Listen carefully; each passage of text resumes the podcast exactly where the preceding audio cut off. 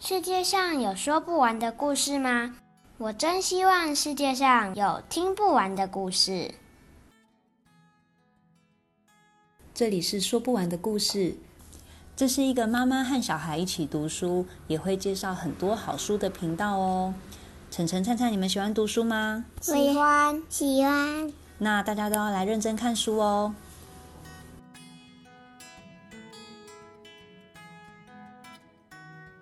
欢迎来到说不完的故事，我是淑婷，我是晨晨，我是小灿。我们今天要介绍很有趣的主题哦，是给孩子的台湾妖怪故事，作者是台北地方译文工作室。那我们先请晨晨告诉我们，为什么你会？他们两人的作者是一样的。对，这个是有上集跟下集，所以作者是一样的哦。晨晨，请问一下，你当初为什么会注意到这套书呢？因为呢，嗯，我对妖怪很有兴趣。你为什么会对妖怪很有兴趣？你不是很怕妖怪吗？我虽然怕，可是就像小狐狸深夜故事集一样，想继续看下去。嗯，你还记得你那个时候啊，在录寒假的那个说故事活动的时候，你从这两本书里面选了哪一个故事吗？蛇郎君和林头姐，嗯，你可以把高稍微简单的告诉我们一下这两个故事是什么内容吗？蛇郎君就是呢，有一个家庭，他的爸爸去采了蛇郎君最爱的的小黄花，然后蛇郎君很生气，因为那是他家里的花，就要他爸爸把他的小女儿嫁给他。那当时是姐姐要被嫁，呀，但是姐姐太害怕了，就变成妹妹。结果妹姐姐妹妹过得很幸福，对不对？嗯，蛇郎君对她超级好的。嗯，然后结果姐姐就做了什么事？姐姐就杀了妹妹。嗯，后来呢？然后假扮成蛇郎君的妻子。嗯，然后结果呢？那妹妹妹一直变变成，嗯，妹妹就变身很多次。嗯，最后变想告诉蛇郎君，嗯，那个是姐姐。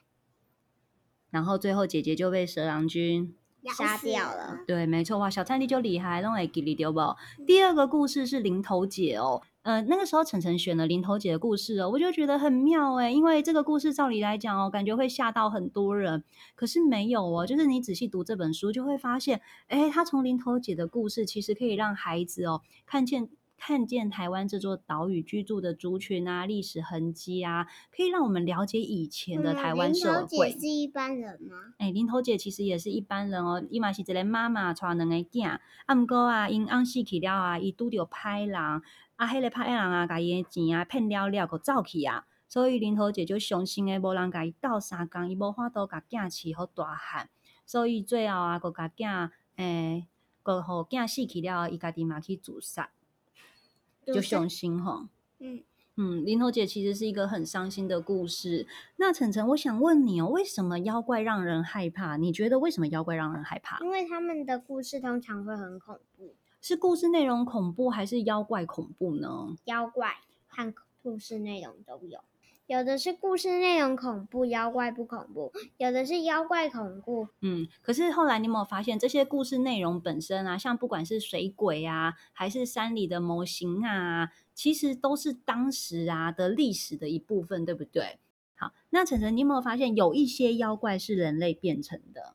只有一点点，好，只有一点点哦。那其他的妖怪不是人类变成的呢？大部分的都是妖，都是动物哦。有一些是动物转变的哦，或者是是植物。嗯，其实啊，像这些妖怪故事啊，植物对，植物就是透过一些超自然的想象哦，让我们去知道以前的人的生活方式跟世界观，你就会知道这些妖怪存在的理由。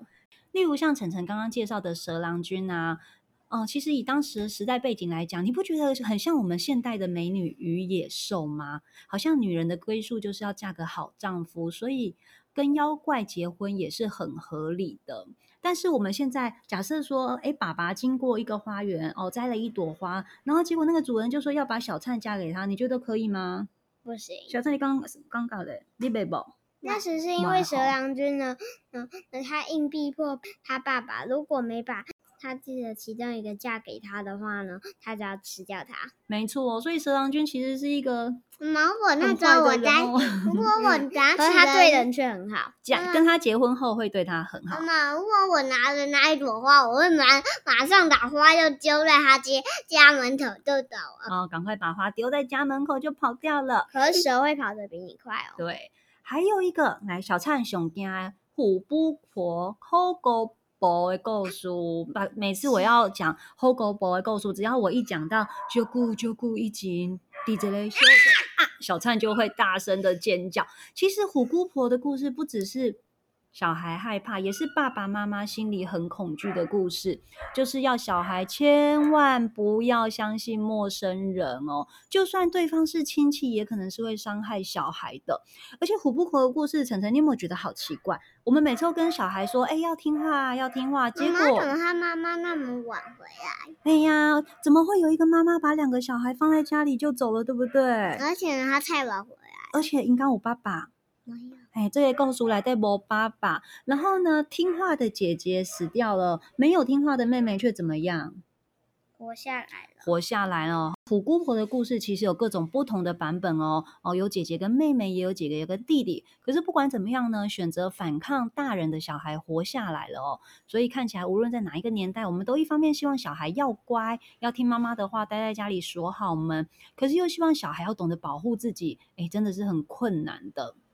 那其实呢，除了这本书之外呢，哦、我这边也想要推荐大家另外一本很有趣哦。呃，大人如果也喜欢妖怪的话呢，你就可以读盖亚出版的。台湾都市传说百科啊，这本书非常的好玩哦。因为我是一个非常喜欢恐怖片的人，所以我这几年看过《红衣小女孩》啊、《人面鱼》啊、《中邪》啊、《女鬼桥》啊、《咒》啊之类的，以台湾都市传说为卖点的台湾电影哦。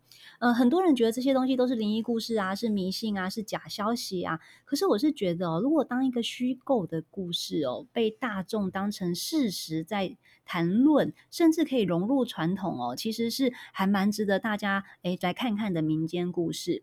这本书很有趣，因为它总共收录了一百则台湾都市传说，然后有传说诞生的原因，妖怪为什么会成为妖怪，然后呃，例如啊，嗯、呃，像大家都会觉得很恐怖的鬼屋，好了，晨晨你知道吗？你敢走、嗯、走进鬼屋探险吗？不敢。好，可是鬼屋为什么会是鬼屋？为什么鬼屋都特别大、特别漂亮呢？其实当初新建这些鬼屋的那个家族都很有钱哦。那因为他们太有钱了，财产很难分哦，所以后代子孙常常会因为这样子吵起来哦，然后不往来，导致这个漂亮的大房子没有人住，没有人整修，又很难卖掉，所以会比一般普通的公寓或大楼更容易成为鬼屋。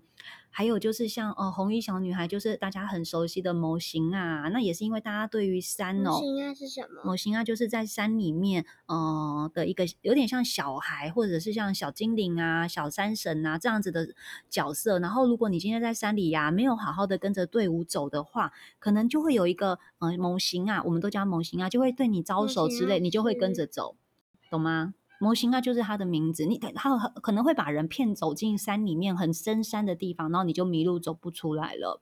可是其实那是因为大家想要提醒小孩或大人哦，走路在山上的时候要好好的跟着路线走，不要自己去探险，对不对？嗯，那红衣小女孩是？红衣小女孩其实就是一个模型啊的形象哦，就是有人有一次啊，哦，有人看到有一群人啊在山里面走的时候，最后面跟着一个红衣小女孩。然后结果哦，好像那一群人后来说，诶，他们都遭遇到了不好的事，所以就说是那个红衣小女孩啊、呃、做的。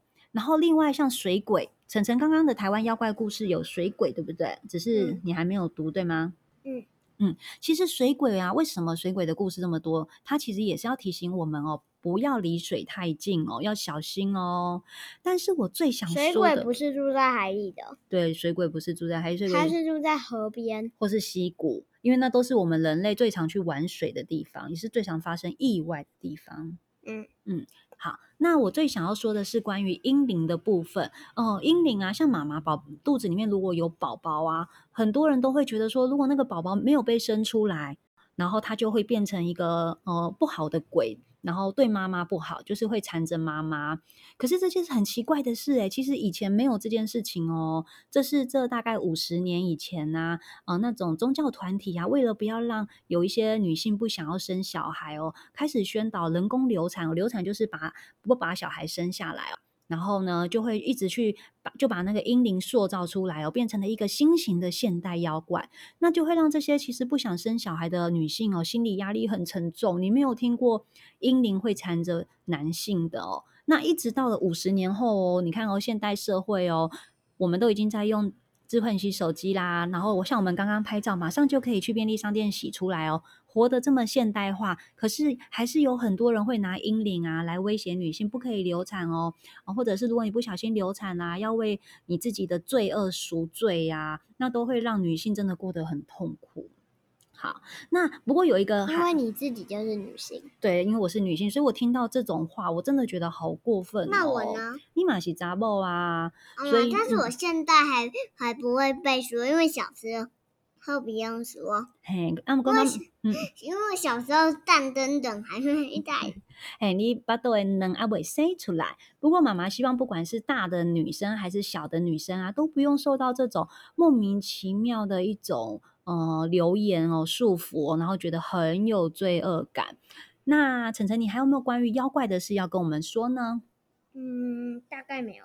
大概没有了。其实妖怪故事啊，真的是一个非常有趣的主题。我知道蛮多家长其实呃蛮避免给小孩看妖怪故事的，因为怕小孩会吓到啊，或者是觉得嗯、好像没有什么根据啊，怕小孩想东想西啊，宁愿给小孩读真正的历史故事哦。但是其实像这些妖怪故事啊，哦，里面也都可以认识过去台湾的历史哦，还有台湾的地理文化啊，台湾的过去的农业社会的文化，其实是非常丰富的。后面这边还有妖怪。嗯、哎呀，它的里面这总共有几篇妖怪，岑岑可以跟我们讲一下吗？